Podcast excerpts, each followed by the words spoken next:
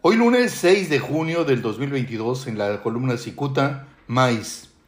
Desconcertado por la oleada de señalamientos contra su gobierno, el ex gobernador de Baja California, Jaime Bonilla Valdés, debe estar convencido que la intención de casarlo de la actual gobernadora Marina del Pilar Ávila Olmeda está apuntalada por el secretario de Gobernación, Adán Augusto López Hernández.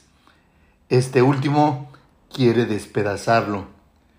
Y aunque nadie ha ventilado el desencuentro entre Bonilla y Adán Augusto López, un empleado de la Secretaría de Gobernación confirmó que el jefe de esa oficina no puede ver a Bonilla ni en caricatura. Esa persona refiere que en alguna ocasión, en la etapa final del gobierno de Bonilla, en Baja California, este último acudió a entrevistarse con López Hernández, quien lo atendió un máximo de 10 minutos.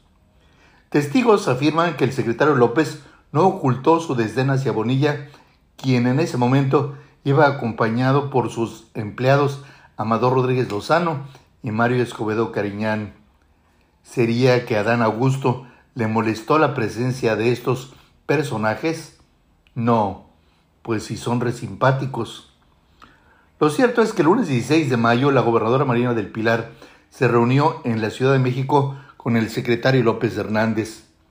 Aunque el boletín oficial refirió acuerdos en materia de seguridad, ambos personajes debieron abordar el tema de Bonilla y el secretario debió ofrecerle todo su respaldo a la señora gobernadora. Cicuta supone esto, pues el miércoles 18 reventó que Bonilla y funcionarios de su gobierno serían llamados a cuentas por la justicia estatal por el tema de la planta fotovoltaica. Ese día la gobernadora anunció la cancelación del contrato a la empresa Next Energy, la cual se encargaría de construir y operar la planta que abastecería de energía eléctrica al sistema de bombeo de agua que conduce el líquido de Mexicali a la zona costa. En la conferencia del día 18 no se aludió al propietario de la empresa Next Energy, Eugenio Maiz Domene, quien recibió una transferencia bancaria por 1.400 millones de pesos para desarrollar la primera parte del proyecto de la fotovoltaica. Si bien la Fiscalía Estatal llamará a un grupo de exfuncionarios bonillistas y a él mismo, también contempla la comparecencia del neoleonés Eugenio Maiz, de camisa azul en la fotografía que publica hoy Cicuta, para conocer qué se hizo con ese dinero. Y aunque la versión divulgada deja saber que el contrato por la construcción y operación de la fotovoltaica se traduce en un descalabro financiero de unos 12 mil millones de pesos al erario público, alguien debe decir que esa cantidad pudiera ser considerada si hubiesen transcurrido los 30 años plasmados en el contrato. Ahora bien, esos 1.400 millones de pesos que recibió el dueño de Next Energy Em, eh, lo recibió con el aval del gobierno de Jaime Bonilla.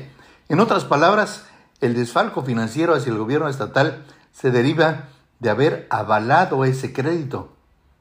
Dicho de otra manera, si Next Energy no devuelve el dinero al banco, entonces el gobierno de Baja California tendría que liquidarlo. Quienes conocen el contenido del expediente afirman que Eugenio Maiz Domene será emplazado a regresar el dinero que recibió y conocer si efectivamente repartió una parte importante entre funcionarios bonillistas. Muchas gracias, le saluda Jaime Flores.